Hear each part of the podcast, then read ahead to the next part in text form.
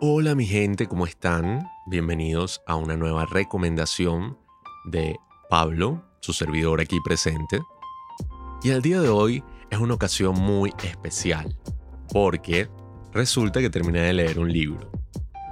Sé que no puede parecer un evento muy monumental para ustedes, pero para mí sin duda lo es, ya que no suelo terminar muchos libros que empiezo, pero este en particular es uno de esos libros que no puedes dejar de leer. Es uno de esos libros que sí o sí debes llegar hasta el próximo capítulo y una vez llegas al próximo capítulo debes continuar. Es como una adicción. Este libro en particular me lo recomendó Juanqui, el otro padre del cine, el cual se lo leyó digital y lo pidió por Amazon para que yo lo leyera en físico. Y sí, o sea, es un libro que vale completamente la pena. Después de pasar como un mes, incluso se puede leer muchísimo más rápido. Yo creo que en dos días te lo lees, pero sí, pasando alrededor de un mes con el libro, creo que tengo que recomendárselos aquí en el podcast. Uy, disculpen si este capítulo tiene un poquito más de ruido ambiente de lo normal, pero es que suelo grabar muy tarde en la noche. Pero me quedé dormido y bueno, nada, no quiero seguir haciendo excusas, quiero ir a recomendarles esta obra maestra, ¿verdad? Que, bueno, yo lo leí en inglés.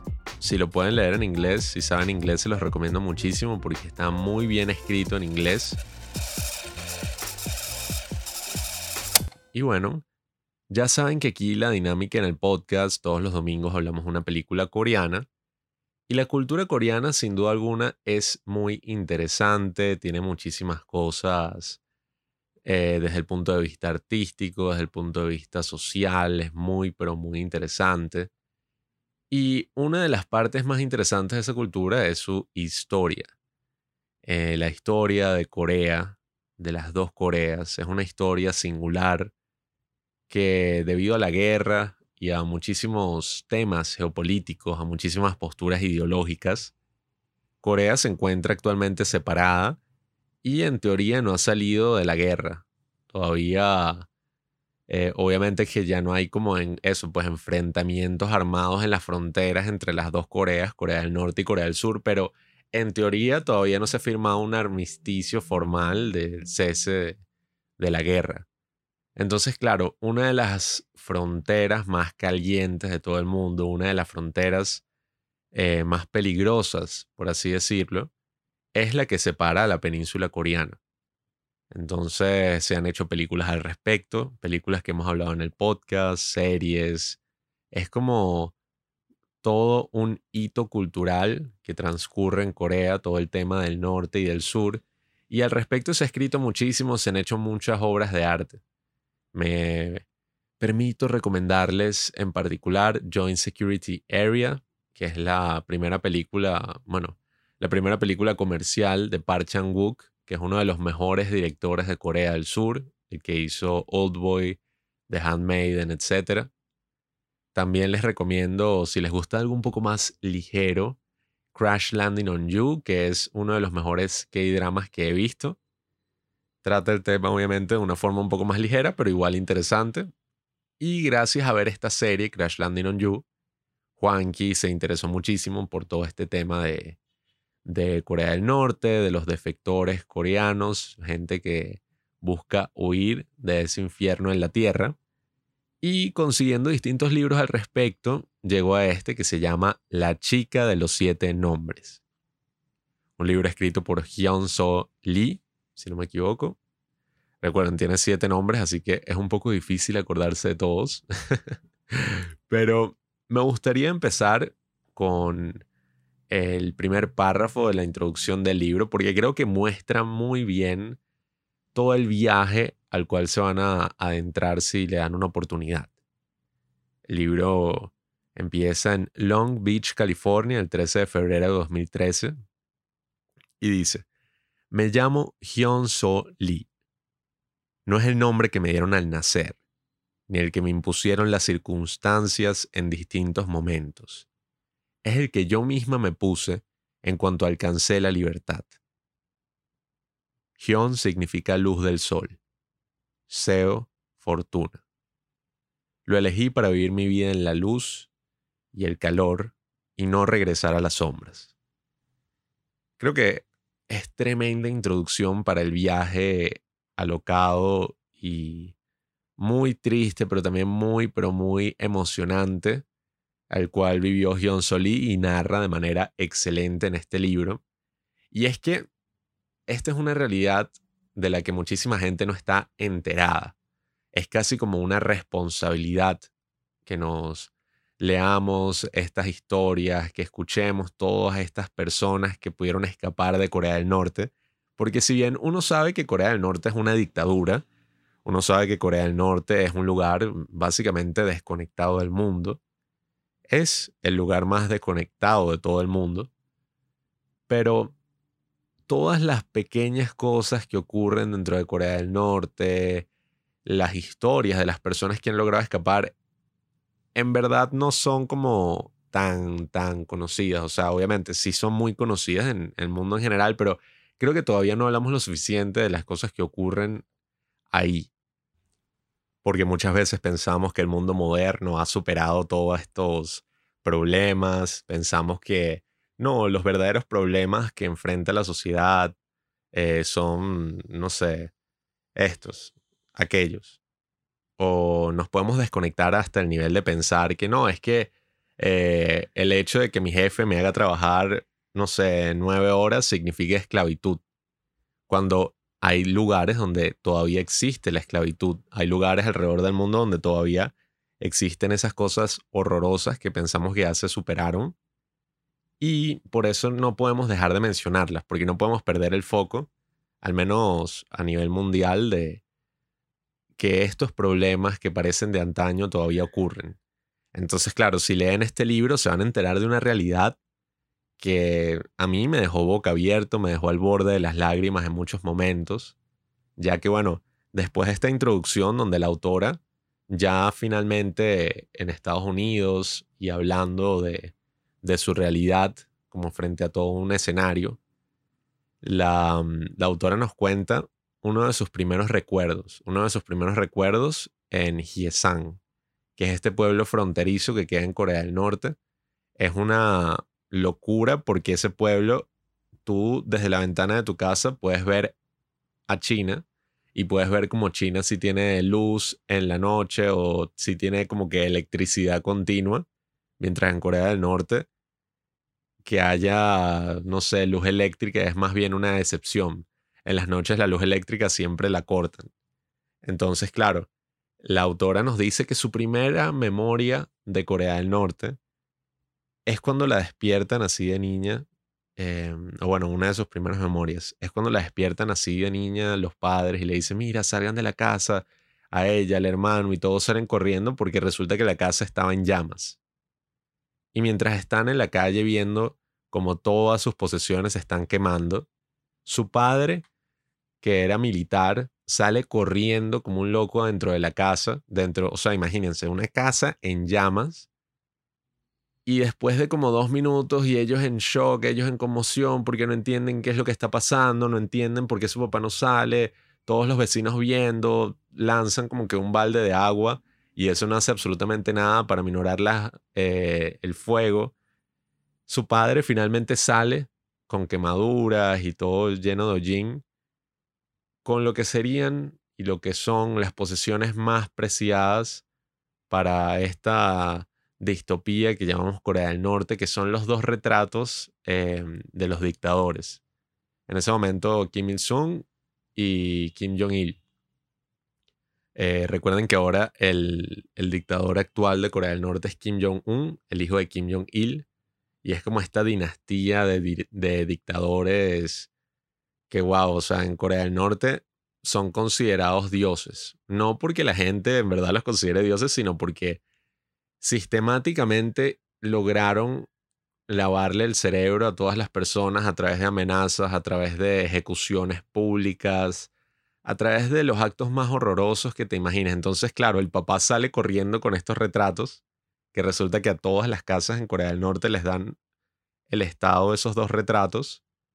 Y es como que, mira, tú tienes estos retratos, ¿no? En, un marco así, con vidrio, así medio pequeños. y tu trabajo, ¿verdad? Es mantenerlos y valorarlos más que tu propia vida. Incluso en el libro cuentan las revisiones que se hacían, donde llegaban miembros como de la policía secreta o de la, la comunidad que tenía como todo este sistema jerárquico horrible de gente que denunciaba a vecinos y gente que espiaba constantemente en toda la comunidad. Entonces entraba como que esta gente a hacer la revisión mensual y revisaban el cuadro, bueno, completamente. Incluso había casos donde ponían una linterna para ver si había marcas de polvo.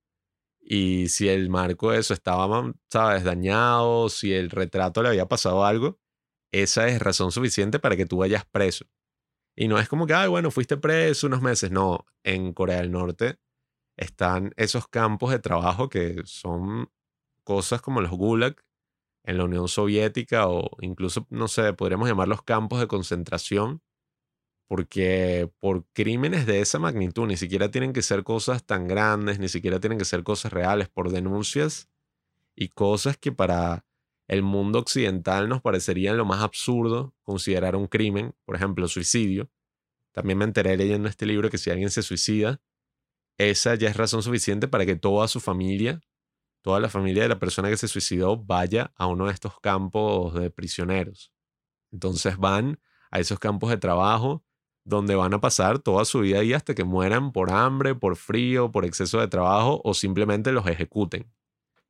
Entonces es una realidad muy, muy dura. Eh, ella incluso cuenta como un caso de un señor de la cuadra que estaba arrancando como una hoja de papel periódico para hacerse un cigarro y no se dio cuenta que la parte que rasgó tenía la cara de Kim, Kim Il-sung y cuando lo vieron como que parte de la guardia y tal, ya por esa razón, por haber rasgado como esa parte de su periódico, fue detenido él y toda su familia, o sea, tres generaciones de una familia detenidos y básicamente asesinados.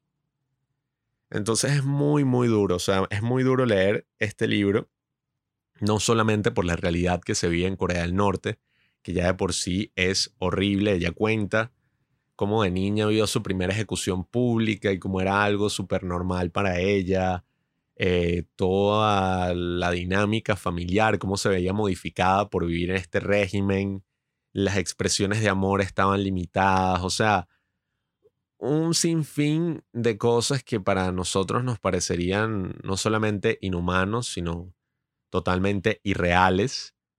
Pero aquí ella los cuenta, bueno, con una humanidad muy, muy grande, una imaginación muy vívida que hace que te imagines todo.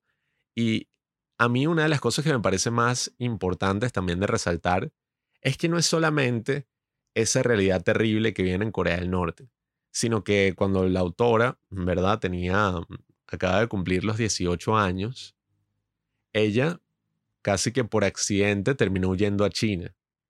Ella mm, cruzó este río que es muy angosto y que dependiendo de la temporada, bueno, puede ser, puede variar. A veces está congelado y lo puedes cruzar, ¿sabes? Incluso sin tener que meterte en el río para llegar a China. Y ella cruzó ese río como para tener una experiencia. Ella conocía a mucha gente que lo había cruzado y se había devuelto. Y por cuestiones de la vida tuvo que quedarse totalmente separada de su familia por más de 10 años solo por, ¿sabes? Por hacer esa, acción intrépida que haría cualquier persona de 18 años. Incluso ella cuenta como veía desde la ventana de su casa personas muertas flotando por ese río, personas que mataban los guardias que estaban casi que eso, 24 horas estacionados en la frontera revisando. Si alguien intentaba cruzar, le disparaban. Entonces, bueno, ella cuenta toda la experiencia que vivió en China y yo de verdad no lo podía creer. O sea, imaginar que en China si tú eres de Corea del Norte, o sea, si descubren que eres de Corea del Norte, te van a deportar inmediatamente de nuevo a tu país, donde básicamente, o sea, si tú eh, huiste de Corea del Norte, te atrapan y te devuelven, esa es una sentencia de muerte. Es una sentencia de muerte, es una sentencia de tortura, te van a agarrar a ti y a toda tu familia. Y China está completamente consciente de eso. Y sin embargo, eh, ellos van y eso, deportan a cualquier persona de Corea del Norte de vuelta a su país. O sea, casi que tienen acuerdos incluso con personas que, que han oído como, mira, si tú te infiltras y nos mandas a, a tales personas, vas a tener como cierta recompensa. Parte de la policía secreta de Corea del Norte está en China. Y es una situación tan, pero tan horrible que incluso si consiguen, no sé, tienen como a, guardias chinos estacionados cerca de todas las embajadas así, la embajada de Japón, la embajada de Corea del Sur sobre todo, porque si ellos se dan cuenta y, y notan a unas personas tratando de llegar a la embajada, sale la policía y los jalan, o sea, hay un video muy, pero muy horrible de una niñita con su mamá, como están tratando de entrar a la frontera y los guardias agarrándolas, pero poniéndole la cara en el piso a la mujer, o sea, arrastrándolas de una forma muy salvaje, solo para que ellos no entren en una embajada de un país que de verdad los va a llevar a Corea del Sur. Entonces, bueno, es muy, muy fuerte porque las presiones por las que tuvo que pasar esta mujer fueron inimaginables. O sea, ni siquiera solamente dentro de Corea del Norte, sino que todo su viaje para escapar. Ella básicamente tuvo que convertirse en ciudadana china eh, a través de medios ilegales, estuvo a punto de caer en la prostitución forzada. Eh, hay muchísimas historias de personas que huyeron, que terminaron en la esclavitud, porque dicen que en China hay muchísimos mercados donde agarran a las coreanas del norte y las vuelven esclavas sexuales o simplemente trafican con personas y las llevan de un país a otro, las venden. Es un mercado de la desesperación y de la miseria que todavía se mantiene y que se mantiene principalmente por esas regulaciones que tiene China, que no podemos olvidar que China es como, sí, básicamente uno de los aliados más grandes o uno, sí, de los únicos aliados relevantes que tiene Corea del Norte. Incluso debemos recordar que Corea del Norte no existiría el día de hoy si no fuera porque la China de Mao Zedong decidió entrar en último momento a la guerra de Corea y desplazar a todos los soldados americanos y de otros países que ya casi que habían librado toda la península coreana. entonces, bueno, el, el libro como que transcurre en ese viaje que ella realiza. Después te cuenta todos los problemas que ella tuvo para adaptarse, todos los problemas que tuvo para sacar a su familia. Entonces es un viaje muy, pero muy relevante, es un viaje que todos tenemos que leer a mí personalmente me encantó y hay muchísimos momentos conmovedores, muchísimos momentos que te van a dejar la piel de gallina, porque son esos momentos difíciles que también están a veces llenos de, de actos inimaginables de bondad, de solidaridad.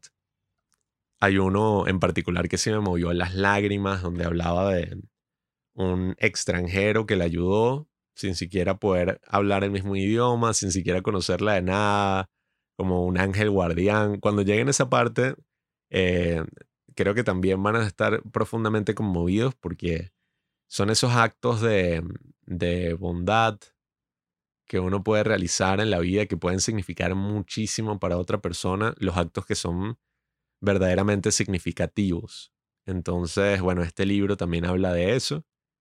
Si les interesa el tema y todavía no se quieren como comprometer demasiado leyendo un libro, les voy a dejar en la descripción de este episodio eh, la charla TED de Hyun Seo Lee. Ella hizo una de estas charlas TED y fue súper famosa. O sea, estoy hablando de 18 millones de vistas. Eh, entonces, bueno, ella el mismo año, en el 2015, terminó sacando el libro, que también, como digo, o sea, está muy, pero muy bien escrito.